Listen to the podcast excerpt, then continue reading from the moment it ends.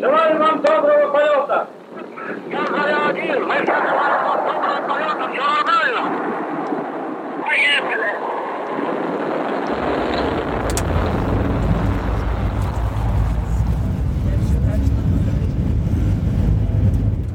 Свою знаменитую фразу «Поехали» Юрий Гагарин произнес в микрофон, произведенный на Тульском заводе «Октава».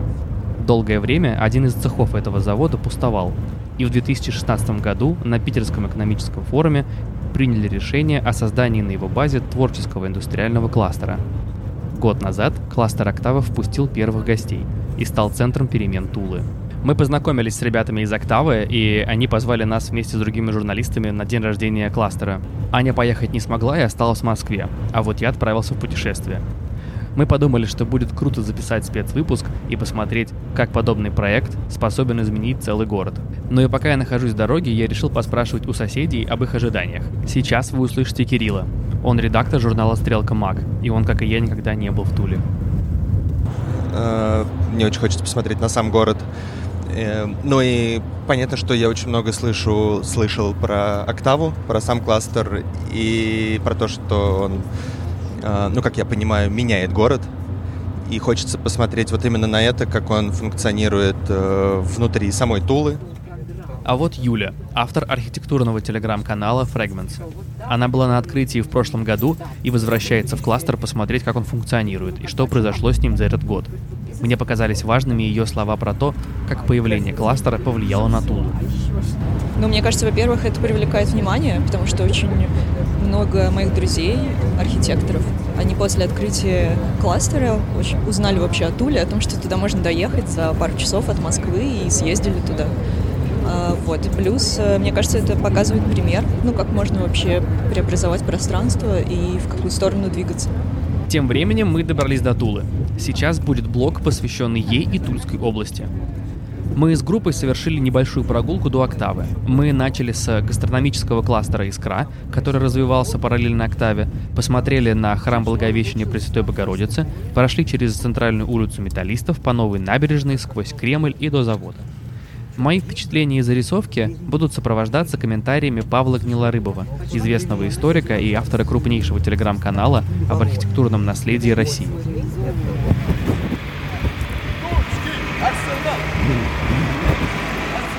А вот, собственно, и сам Павел. А, кстати, друзья, обратите внимание, таких баннеров в мире всего три или четыре. Нет, ну, в смысле, которые заигрывают именно с э, включением, не включением здания в городскую среду. На самом деле Тула, как и любой древнерусский город, это Москва 2.0 по строению.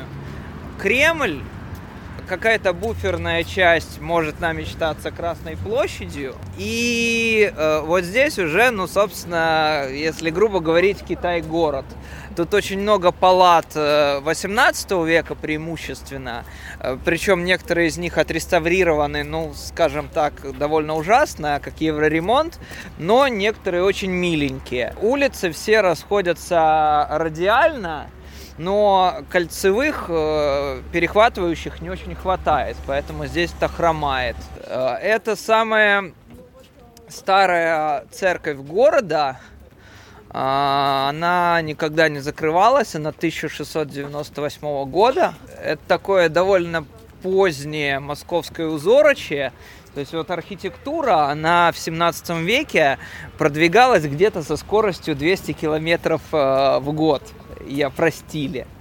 И мы видим, что вот здесь абсолютно такой поленовский мирок. Еще не знал Атула в 17 веке красной линии улиц, и поэтому все палаты пляшут. А, но при этом вот эти палаты, например, надстроены. Вот все, что розовенькое, с ушками, валютами, это 18 век, все остальное уже надстраивали. А мы вот вышли на улицу металлистов. Знаете, такая отреставрированная вереница двухэтажных аккуратных домиков, абсолютно безжизненная утром и на время ремонта. Но, с другой стороны, нам рассказали, что вечерами народ все же здесь совершает променады и ждет, когда же уже все закончит и заселят дома. Ну а мы тем временем возвращаемся к Павлу. Ну, это бывшая Пятницкая улица. Естественно, она вернет когда-нибудь свое историческое название.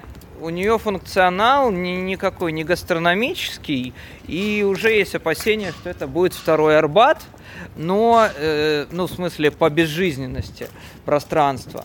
Но, с другой стороны, здесь будет музейное подворье, то есть каждый музей Тулы и Тульской области здесь получит особнячок э, и какую-то часть своей коллекции, чтобы люди представляли, что Тульская область это не только Тула, но это еще и Бежен Луг, э, это еще город с населением 990 человек, самый маленький в России, а, чтобы люди это представляли себе. Сейчас вы услышите Настю, она вела нашу группу журналистов все это время. Она немного расскажет про набережную, а потом я поделюсь своими впечатлениями. Людей рабочие места. Вот и набережная. Она открылась 8 сентября этого года. Строил ее Вау-хаус, знакомый вам по проекту э, в Музеоне, по проекту парка Горького и другим другим огромным по казанским проектам. Знаете, Тула разделена рекой на две части. С одной стороны промышленная зона с заводами, а с другой хипстерская меняющаяся часть города. Набережная смотрится оплотом перемен. Свежая, яркая, с красными фонарями, деревянными помостами и скамейками разных форм. Постоянно чередуются уровни подъема и спуски. Ну просто реально очень круто, особенно в такой ясный день. Она очень напоминает парк Суперкиллен в Копенгагене, кстати говоря. А, набережная проходит вдоль Кремля, и на всем протяжении чередуются детские площадки, зоны отдыха, беседки, пространство для кафе. Даже моему привычному к таким преображениям глазу набережная показалась супер волшебной. Особенно утром, когда не так много людей, и можно полностью насладиться ее великолепием. Мы сейчас идем по набережной, и по сути до заводов рукой подать. Они очень близко располагаются к берегу реки. Сейчас дам немного исторического контекста, почему завод находится так близко к берегу. Оружейное дело пожароопасное, и поэтому просто отселяли всех за реку сначала вот на такой остров своеобразный, а потом э, в Чулковскую Слободу на той стороне реки. Mm-hmm. А, вот Глеб Успенский, очень известный писатель, а, «Нравы Растеряева улицы», классная книжка. Она рассказывает о Туле деревянной, а, о Туле Вересаева, тоже известного местного писателя, который постоянно на ЕГЭ попадается. Вот. И э, там своя жизнь очень часто жители этой стороны, они мещане, они купцы, били товарищей с той стороны. Там у нас жили гармошечники, там у нас жили ремесленники, ну то есть люд рабочий. Здесь бабло, там, э, ну, грубо говоря, пролетариат. И mm-hmm. они друг другу начищали хорошо так. Ну, на масленичное гуляние. Ну, на самом деле, в России везде, где есть река, неважно, левый берег всегда бьется справа. И вот мы подошли к, наверное, самой интересной части нашей небольшой экскурсии, к тульскому алфавиту. Каждой букве соответствует какое-то явление, город или событие, характерное для этой области. Так что, наверное, сейчас будет лучшая пятиминутка погружения в историю. Футбольный клуб «Арсенал». Бежен-Луг. Это который сам маленький город. Где? Бежен-Луг. Нет, Бежен-Луг это произведение Тургенева. Вересаев – это писатель.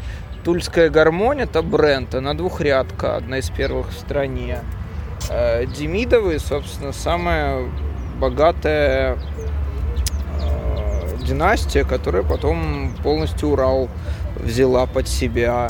Э, Епифанская ярмарка, есть село Епифань по дороге на Куликово поле, очень древнее. И там эта ярмарка проводилась. Э, имение Жуковского, видимо, было, не скажу, если честно. Засики – это такой русский фронтир. Э, то есть э, крымские татары обычно доходили до Аки и не могли ее перейти в Брод. Надо было либо со стороны Калуги, либо еще откуда-то пытаться перейти. И поэтому засики – это такие наваленные бревна, чистокол. Есть до сих пор заповедник Тульские засики. Там тулики очень любят бухать, э, отдыхать и жарить шашлыки. А, но... Э, да, но тем не менее, это э, сохранившаяся вот оборона от татар, от крымских, которые приходили, ну, в среднем раз в 10-15 лет. И Туле, на самом деле, то, что она защищала Москву, доставалось очень сильно. Э, Калуги доставалось меньше, ну, Смоленску, наверное, наравне, где-то так. Все остальные за Москву так не страдали, как Тула. Исток Дона находится в городе Новомосковске, э, тоже Тульской области. Ну, на самом деле, это облагороженный исток, исток немножко дальше, но считается, что река Дон берет начало э, в Тульской области. Куликово поле понятно, Левша понятно, Мосин, винтовка Мосина понятно, Никола Тульский и радио Радонеж понятно, оружейный завод понятно, хотя первые оружейники здесь были поселены еще в 1595 году. А, то есть э, сверху Тули определили, кем ей быть, и на самом деле зашло. Как такой индастриал. Э, если вы пересечете границу хипстерского центра, вы увидите вот эту некую войну, а, какие-то следы войны. Но тем не менее это интересно, потому что очень часто это в диалог превращается. Пряник э, возник по какой причине? Дело в том, что тульские заводы не так сильно стали модернизировать в конце 19 века, и очень много производства ушло в другие регионы. То есть оружием стало зарабатывать невозможно, и они придумали гармонь, самовары и пряники. На самом деле это классно, потому что это диверсификация экономики, и люди в тех условиях э, очень хорошо зарабатывали. Руднев, э, командир крейсера «Варяг», э его музей расположен в области, самовары понятно, Кремль понятно, Упа не то, о чем вы подумали, а прекрасная река, э, Филимоновская игрушка местный народный промысел, Хомяков местный славянофил, э, у которого в усадьбе есть необыкновенная, вот смотрите, э, колокольня, которая косплеит Сан-Марко в Венеции. Хотя между ними 300-350 лет. А еще в замечательном городе Киреев, нет, это ПГТ уже, да, кажется, Киреевск, э, в бывшем шахтерском таком поселочке Киреевск есть водонапорная башня, которая в свою очередь косплеит вот эту. То есть, получается, Венеция, а, Хомяков украл вот эту форму, а потом в 1956 году неизвестный нам советский архитектор возвел вот такое э, в этом парке культуры и отдыха сейчас не был. Чекалин – это вообще самый лучший в России пример городского сознания. В городе реально 900 жителей с небольшим, и э, им много раз предлагали перейти в статус э, ПГТ или села, э, потому что это дает льготы, налоговые отчисления всякие, земельный налог меньше, но они говорят, мы горожане, нет, мы всегда были городом, и вот, на самом деле Чекалин надо раскручивать, у, них даже сувенирки пока нормальной нет, но там молодая девочка приехала, которая наконец-то открыла Дом культуры, там висел такой большой большой амбарный замок, и там жизнь потихоньку налаживается. Да, Ясная Поляна, понятно. Юрьев день э, это э, единственный осенний день, когда крестьяне могли переходить одного хозяина к другому. Не знаю, почему его считают тульским понятием, но, наверное, на букву Ю был промежуток, но неплохо, тем не менее. А мы тем временем подходим к кластеру. Представьте себе пятиэтажное здание, которое выделяется на фоне остальных не только масштабами, но и игривым внешним дизайном, инстаграмной оранжевой лестницей, которая ведет сразу на веранду второго этажа, и кипящей на территории жизнью. Забавный факт про эту лестницу. В какой-то момент она стала главной меккой для свадебных и обычных фотосессий. Она даже попала в топ-10 мест для фото в Туле, уступив какой-то лестнице в местном торговом центре. Внутренний двор подготовили ко дню рождения. Соорудили сцену, на которой параллельно моему рассказу репетируют музыканты. Поставили кабинки с едой. Слева от входа, в постройке, похожей на гараж, должны открыть театр. Если мы смотрим на фасад здания, то мы увидим цифры, которые обозначают каждый этаж кластера. За каждым из них закреплена конкретная функция. Я проведу вас по всем этажам, расскажу немного про то, что творится в Октаве, и заодно дам слово людям, которые отвечают за функционирование кластера.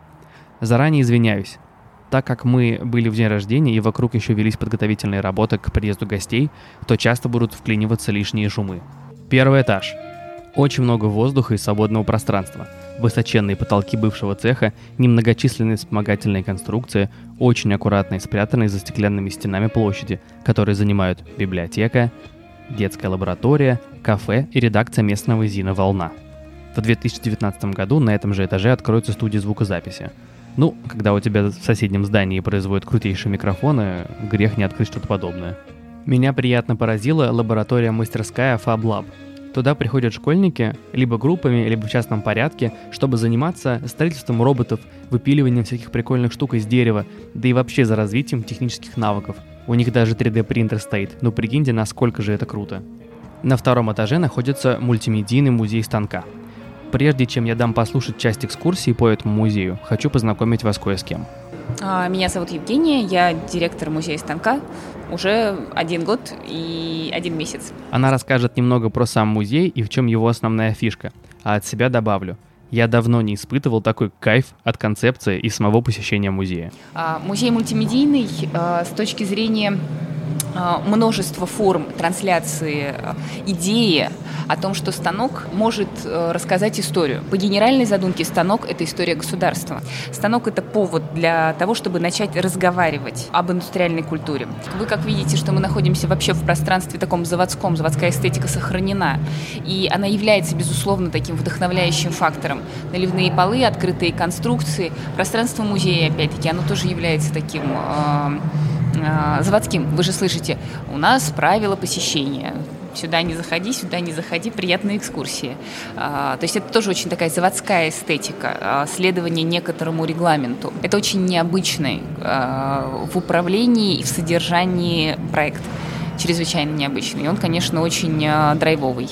Я не мог не спросить Женю про ее восприятие октавы как центра перемен Тулы. В ее ответе прозвучала очень важная мысль, о которой я не задумывался до приезда туда – Команде кластера понадобилось очень много времени, чтобы перебороть недоверие со стороны местных жителей.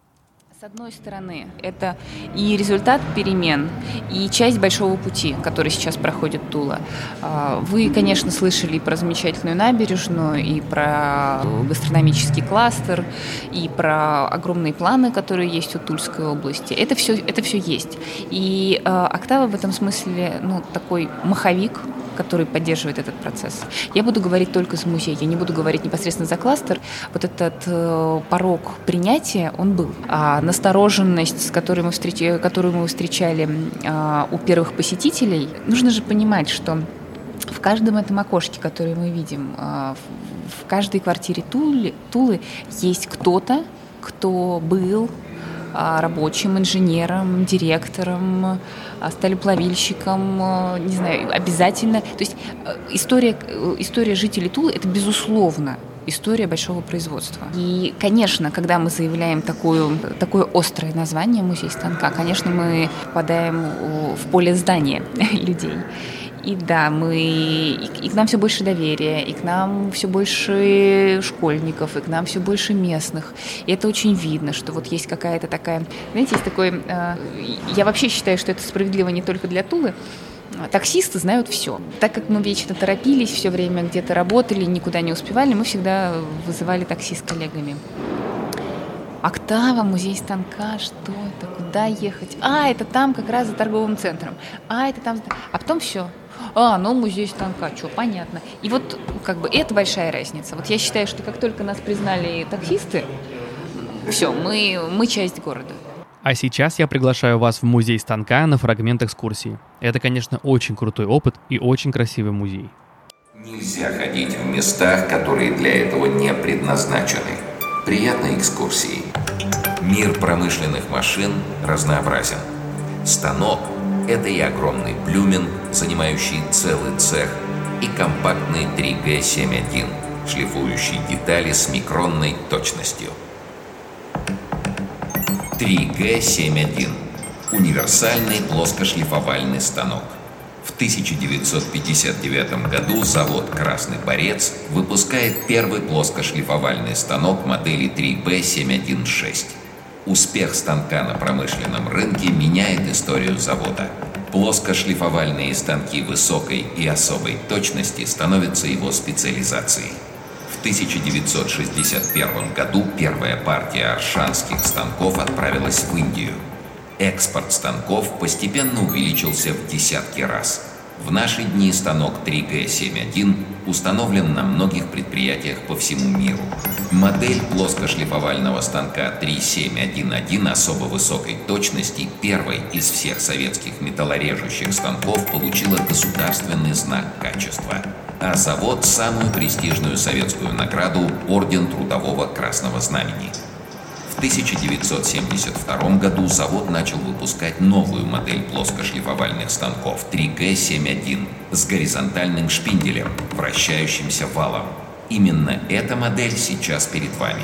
На заводе «Октава» плоскошлифовальные станки 3G71 применялись для шлифования постоянных магнитов для микрофонов и телефонов. Главное назначение станка – шлифование плоских поверхностей металлических деталей с микронной точностью. 3G71. Итак, почти 40 минут. Куча интересной информации. На экранах показывают видео, станки рассказывают свою историю, актеры зачитывают воспоминания людей и дневниковые записи. Просто класс. А к нам после экскурсии присоединяется новый герой – директор кластера «Октава» Анна Осипова. Сейчас она расскажет про историю создания кластера и о том, как он функционирует. Ну, смотрите, история следующая. То есть мы с вами сейчас находимся в бывшем здании завода, а, который э, ныне действующий, и там сейчас за стеной идет производство. Но с учетом того, что производство стало более экономичным, технологичным и так далее, этот цех освободился, и какое-то время он простаивал. Долго думали, что с ним делать городские власти, то ли там очередной бизнес-центр, то ли очередной торговый центр, где будут джинсы с дубленками продавать там, и так далее. Было много таких разных идей э, банальных, вот. Но, слава богу, всего этого не случилось, и в 2016 году на Питерском экономическом форуме было подписано трехстороннее соглашение между э, Ростехом, между частным инвестором Михаилом Шелковым и э, губернатором Тульской области о создании такого проекта в центре Тулы. Вот. Соответственно, с этого момента все здесь началось. А, на самом деле здание было в жутком состоянии. Это, это натурально были руины, просто э, на это было вообще смотреть страшно. И мы даже свой зал временных экспозиций, может быть, Женя вам об этом рассказала, начинали с фотовыставки руина которая показывала, чем была октава до того, как, соответственно, все эти преобразования с ней начались. То есть это были катакомбы, отсутствие окон, дверей, коммуникаций, вообще здесь не было ничего. А для нас было очень важно, для ребят было очень важно, я как сказала, что подключилась позже уже ко всей этой истории, для ребят было очень важно сделать такую вещь, которая будет органично принята здесь э, и не будет таким, вы знаете, чужеродным насаждением. И вот в 23 апреля э, прошлого года проект открылся. У нас э, вообще на самом деле открылся он чуть раньше. Мы открылись в декабре 2016 года, но открытие было во дворе, был каток который был, кстати, очень популярен. 22 тысячи человек прошло через этот каток с декабря по март.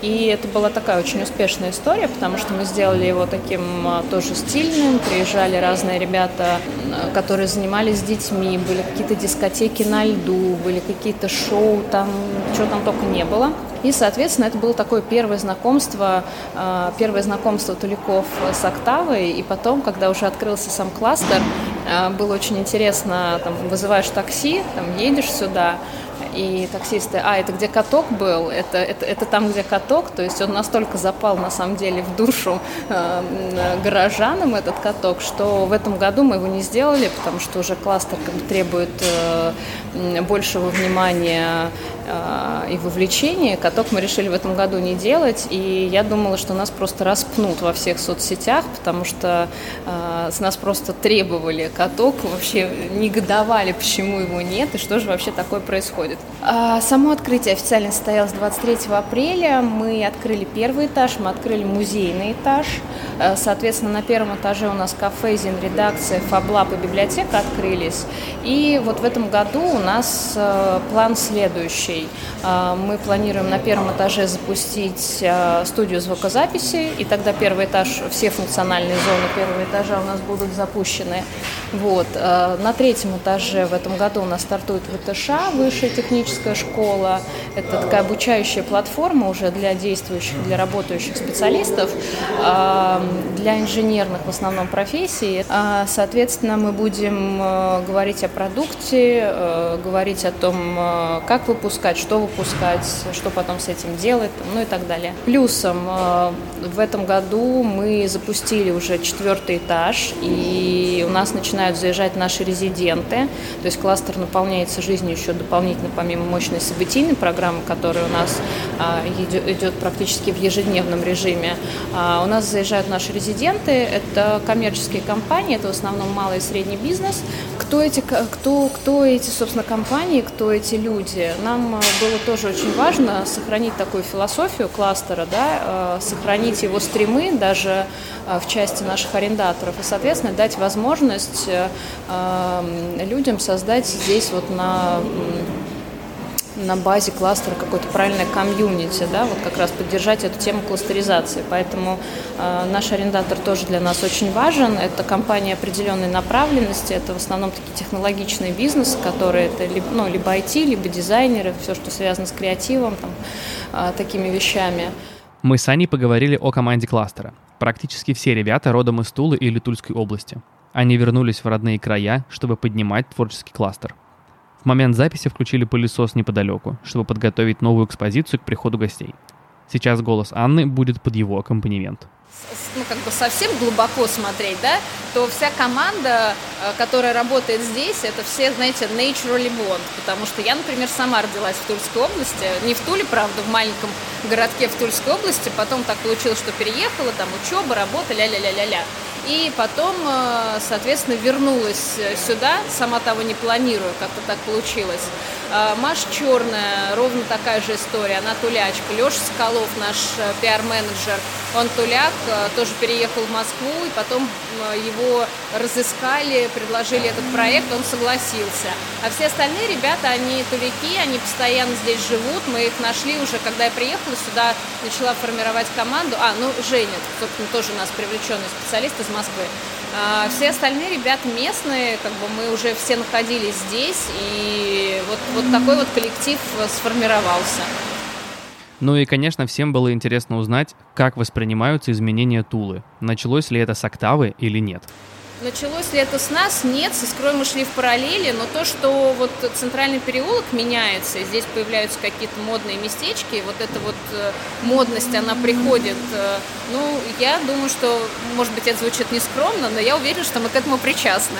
То есть э, это во многом, конечно же, инициатива губернатора лично, да, потому что все вот эти преобразования, они в Туле очень заметны, да, там и набережные, какие-то модные места, и вообще, мне кажется, Тула сейчас имеет большие такие вот шансы стать э, ключевым таким городом выходного дня, потому что до определенного времени она была вообще не замечена. И все э, с радостью там катались на выходные во Владимир, Ярославль, Нижний, куда угодно, а в Туле, собственно, как бы, а зачем ехать в Тулу? Вот сейчас в Тулу абсолютно точно есть зачем ехать, потому что даже какие-то классические вещи, как там Ясная Поляна, там, да, там стали предлагать интересные маршруты, новые продукты, Болотов дача, все, что вокруг Тулы. Ребята, которые занимаются здесь, я не знаю, велодвижением, разрабатывают какие-то кросс-истории, кросс-программы там с нами, с Ясной, и Тула становится прям от, совершенно точно тем городом, куда можно приехать и очень активно и насыщенно провести выходные и э, прям остаться под большим впечатлением. Третий этаж, как Анна сказала, отдан под пространство высшей технической школы. Это классный проект, который продиктован потребностями самой промышленности Тулы. По сути, это курсы дополнительного образования для профессиональной переподготовки технических специалистов. Но это не только переподготовка, но и повышение квалификации, обучение современным практикам. В общем, это очень важная штука для города, в котором почти все технари в каком-то там энном поколении. Четвертый этаж отдан под резидентов, а с пятого есть доступ на крышу. Там пока ничего нет. Когда я только узнал про Октаву, для меня было странным две вещи. Почему до сих пор не открыта студия звукозаписи и зачем кластеру журнал? Чтобы узнать, я спустился на первый этаж и пошел в небольшую редакцию, состоящую из переговорки и непосредственного офиса, выходящего окнами и дверью на улицу. Финал нашей экскурсии будет здесь. А поговорим мы... Ну, она сама расскажет. Меня зовут Маша Черная. В «Октаве» э, я занимаюсь зин-редакцией. Я ее, можно сказать, хозяйка. Я из Тулы. Я переехала отсюда в 2010 году в Москву. По моему опыту, города, которые находятся ближе к Москве, чем 400-500 километров, они обречены на то, чтобы из них утекали очень люто в Москву все там какие-то активные ребята. А, да, я тоже уехала. Но связь с городом не потеряла, потому что, да, те, кто живут недалеко, жили недалеко от Москвы, они, как правило, особенно первые годы в Москве, они постоянно ездят обратно, они как бы здесь живут ментально, а там терпят. И я тоже так вот ездила и терпела. И получается, что последние там полгода я живу в двух городах одновременно, и я живу три дня в Туле и работаю в редакции сидя.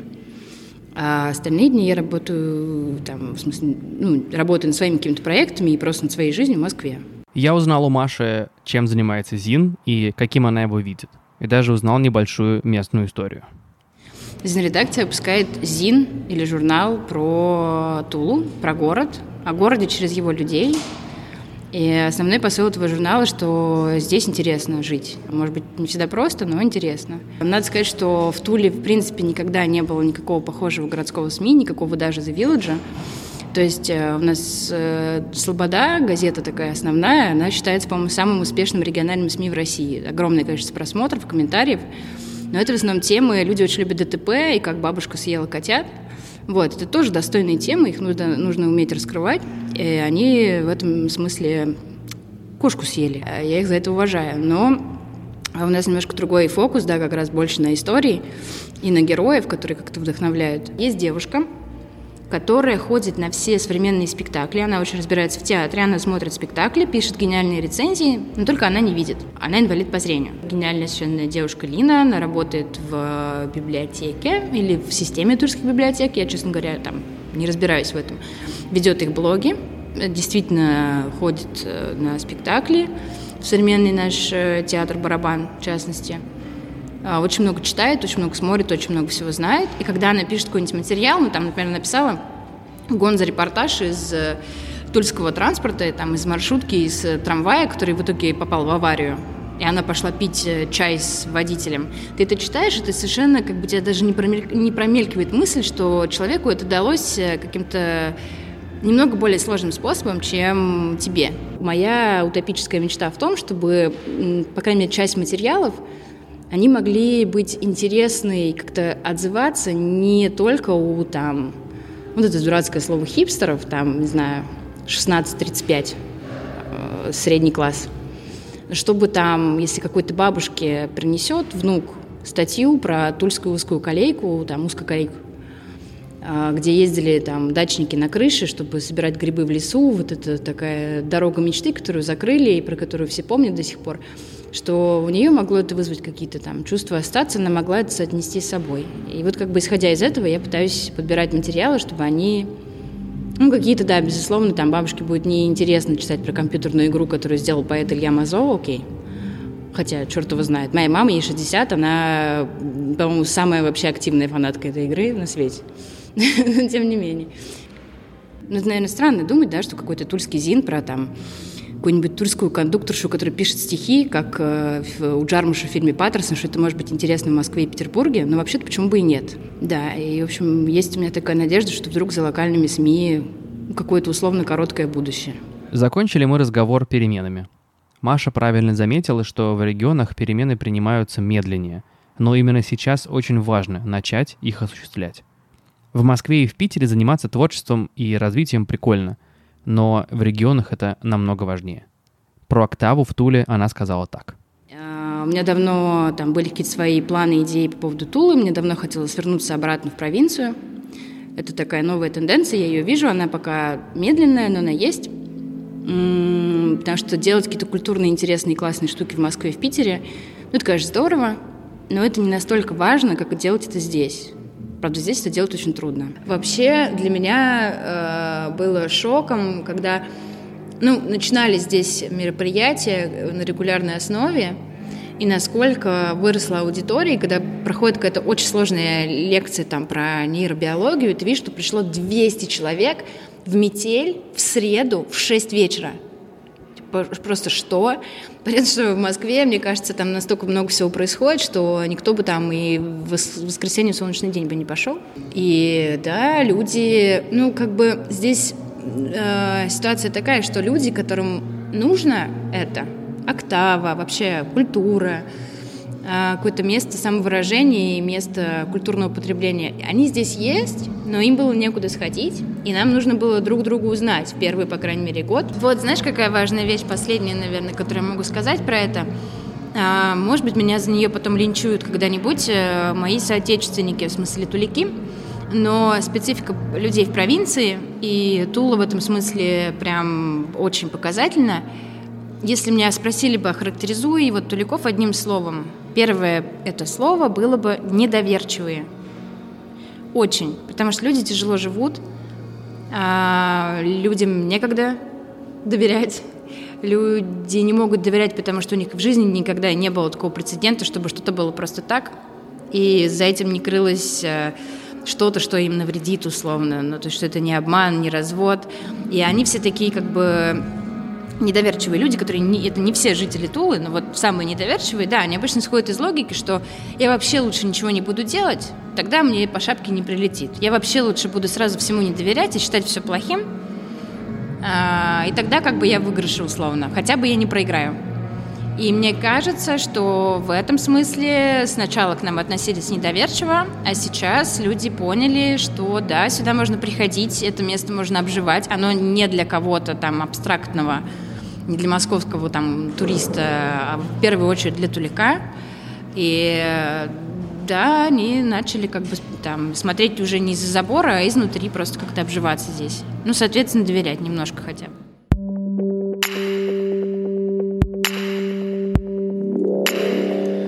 Мое посещение «Октавы» закончилось концертом Сюзанны и Мальбека.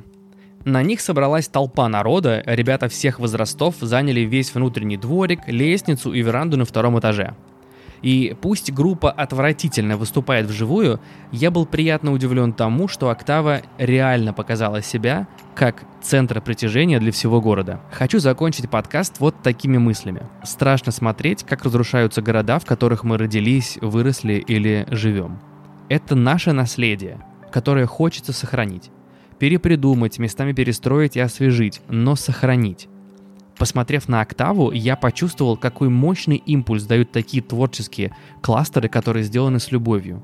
Октава — это уникальный меценатский проект, который служит примером того, как можно и нужно развивать общественные пространства с пользой для всех — в основе его развития интересы сообщества, желание сделать жизнь людей ярче и дать возможность всем поколениям почувствовать себя частью этого кластера. И пока Октава меняет Тулу, я очень надеюсь, что после прослушивания нашего выпуска вы захотите что-нибудь изменить. В своем городе, в своем районе, в доме, в себе. Все перемены начинаются с маленького шага вперед. Используйте свой творческий потенциал и свои навыки. А если пока не знаете как – то приезжайте в Тулу и в Октаву и вдохновляйтесь их примером. Ну, а я поехал домой заниматься другими выпусками нашего Сани подкаста. До встречи. Спасибо, что послушали этот выпуск. Мы с Костей очень ценим обратную связь и будем супер благодарны, если вы запостите в сторис Инстаграма то, что вы слушаете наш подкаст. Чтобы я вас не потеряла и увидела ваши комментарии, а, отмечайте меня, Аня Ковалева, подписывайтесь и обязательно отмечайте наших гостей. Нам всем очень интересно, что вы думаете об этом выпуске. А еще у нас есть телеграм-канал и корпоративная почта, которые тоже можно найти в описании к этому подкасту. Пишите нам, мы всегда на связи. Спасибо. Производство Brainstorm FM.